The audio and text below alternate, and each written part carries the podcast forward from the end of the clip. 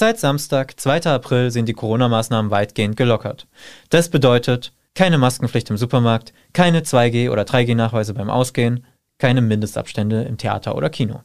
Was das für die Menschen und den Einzelhandel in Südhessen bedeutet, darum geht es in einer neuen Folge Station 64.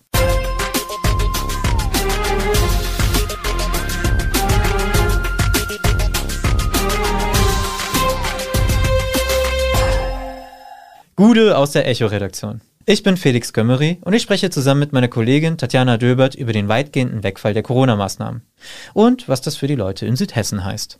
Ja, hallo Felix. Du hast ja schon gesagt, am Samstag sind die meisten Corona-Regeln weggefallen. Also in Arztpraxen, Pflegeheimen oder im ÖPNV gibt es keine Maskenpflicht mehr. Und auch eine Testpflicht gibt es zum großen Teil nur noch in Krankenhäusern oder an anderen Orten, wo sich zum Beispiel alte oder sehr kranke Menschen aufhalten. Und auch an Schulen testen sich Lehrkräfte und Schüler noch dreimal die Woche. Generell gibt es ja gerade mal wieder viel Unsicherheit, wie, wo, was gilt. Regeln werden in Talkshows einfach geändert.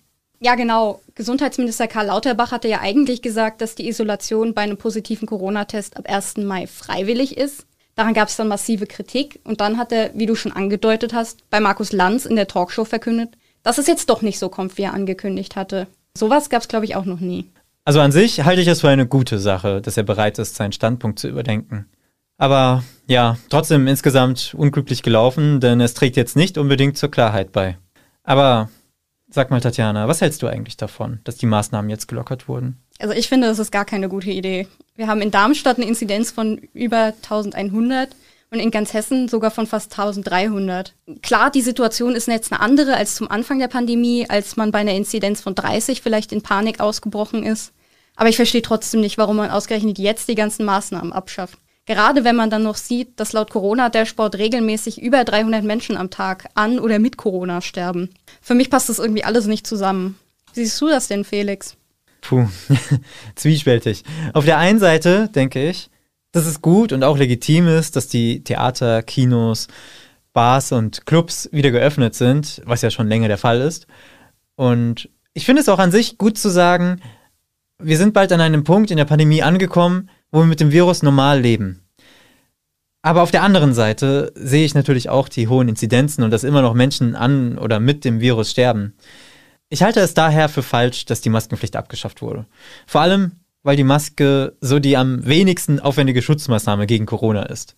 Ich verstehe auch nicht, wieso man die in Bus und Bahn weitertragen soll, was gut ist, aber nicht im Supermarkt, denn die Leute gehen so oder so einkaufen. Natürlich gibt es Orte, wo es keinen Sinn macht, eine Maske zu tragen, zum Beispiel im Club. Deswegen fand ich es eigentlich gut, dass es da 2G- bzw. 3G-Beschränkungen gibt. Aber ich sehe auch, dass es eine immense Einschränkung für Ungeimpfte bedeutet. Und da wir keine Impfpflicht haben, das will ich jetzt nicht auch noch aufmachen, kann man die halt auch nicht ewig festschreiben. Aber zumindest sich weiter regelmäßig zu testen, halte ich für sehr sinnvoll. Denn ein Test bedeutet einfach kaum Aufwand und so ein Test kostet auch nur so um die 2 Euro. Also ich sehe es als gut an, dass wir nicht diese harten Beschränkungen haben wie vor wenigen Monaten noch, aber jetzt alles fallen zu lassen, halte ich für unnötig und falsch. Ich glaube, man merkt das jetzt schon bei uns, dass die Meinungen da ziemlich auseinandergehen und man das ziemlich zwiespältig sehen kann. Das ist auch bei vielen Einzelhändlern so, bei denen die Maßnahmen seit dem Wochenende ja auch nicht mehr gelten. Wenn ihr nachlesen wollt, was die Einzelhändler zum Beispiel in eurer Stadt sagen, dann schaut doch mal auf echo-online.de vorbei. Da haben unsere Kollegen viele Artikel zu dem Thema geschrieben und eben auch mit den Betroffenen geredet. Zum Beispiel Echo-Redakteurin Birgit Fempel. Sie hat mit einigen Darmstädter Einzelhändlern gesprochen und Artikel über deren Lage geschrieben. Sie hat also von den Menschen vor Ort gehört, wie sie die Lage empfinden und kann davon berichten. Wie reagieren die Darmstädter Einzelhändler, mit denen du für deine Artikel gesprochen hast, auf die veränderte Situation? Überwiegt die Freude oder die Sorge? Ja, also diejenigen, mit denen ich noch vor dem Wegfall der Maskenpflicht gesprochen hatte, die haben sich eher verunsichert gezeigt, wie sie damit umgehen sollen. Wahrscheinlich auch, um ihre Kunden vor allem nicht zu verärgern. Andererseits schätzen sie schon den Schutz, den so eine Maske bietet.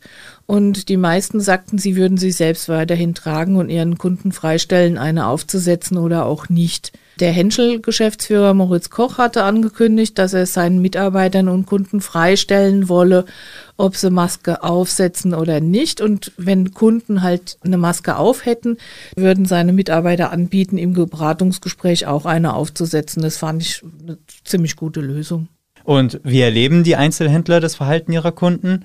Also tragen die weiter Maske oder eher nicht? Also eine Umfrage vom Darmstädter Einzelhändlerverband City Marketing hat ergeben, dass die meisten der 20 befragten Händler und Gastronomen zunächst weiter Maske tragen wollten. Am ersten Einkaufswochenende jetzt ohne die Maskenpflicht haben eigentlich alle vom Echo befragten Einzelhändler berichtet, dass ihre Kunden durchgängig Masken tragen und die fanden das auch gut. Also das zog sich tatsächlich durch alle Branchen. Also das war äh, Fotofachgeschäft wie Delikatessenhandel, äh, Kaufhaus wie Discounter, Elektromarkt wie Kunsthandel. Das waren wirklich nur vereinzelt Menschen ohne Masken in den Verkaufsräumen unterwegs. Hast du von Händlern gehört oder mit Händlern gesprochen, die die Maskenpflicht zum Beispiel über das Hausrecht bei sich weiter durchsetzen wollen? Oder gibt es vielleicht auch solche, die sich freuen, endlich keine Maske mehr tragen zu müssen? Wahrscheinlich würden sich alle freuen, keine Maske mehr tragen zu müssen. Keiner von uns steht auf die Dinger.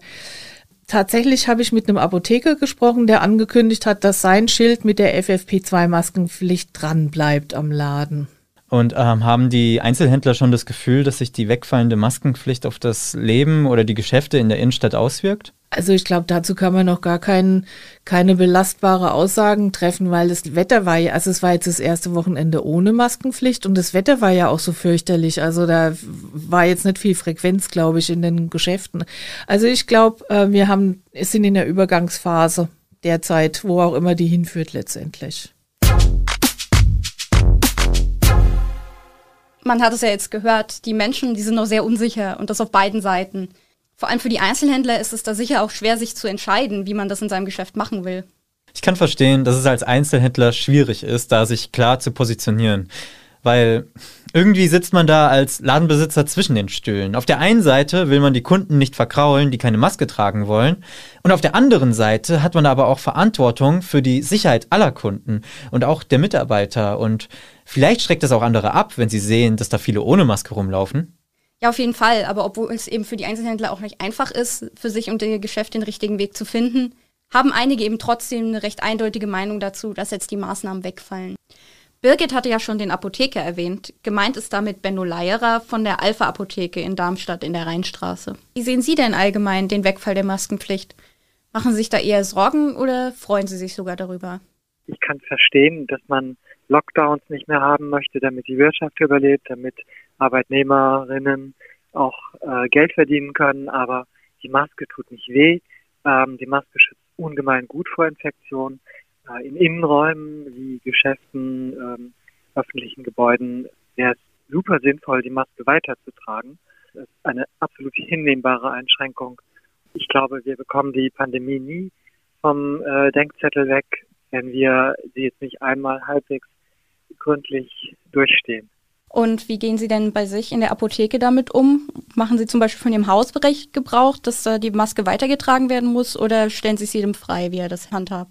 Das ist schwierig, im Hausrecht Gebrauch zu machen. Äh, das wird manche Leute sicher sehr verärgern, das tun wir nicht.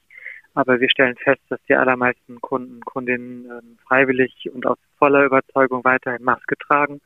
Manche fragen, ähm, ob sie hier ohne Maske rein dürfen. Dann sage ich, wenn sie es riskieren möchten, gerne. und wir selber, wir tragen in jedem Fall Maske, weil also unser Überlebenswille ist ungebrochen. Okay, also bei Ihnen tragen dann die Kunden auch in der Hauptsache Maske.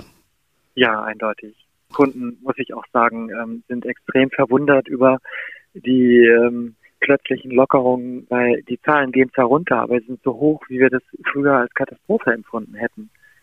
Und ähm, ich finde, man muss auch an soziale Berufe in Pflegeeinrichtungen, in Krankenhäusern denken, ähm, dass man die nicht noch mehr überlastet nach über zwei Jahren Pandemie.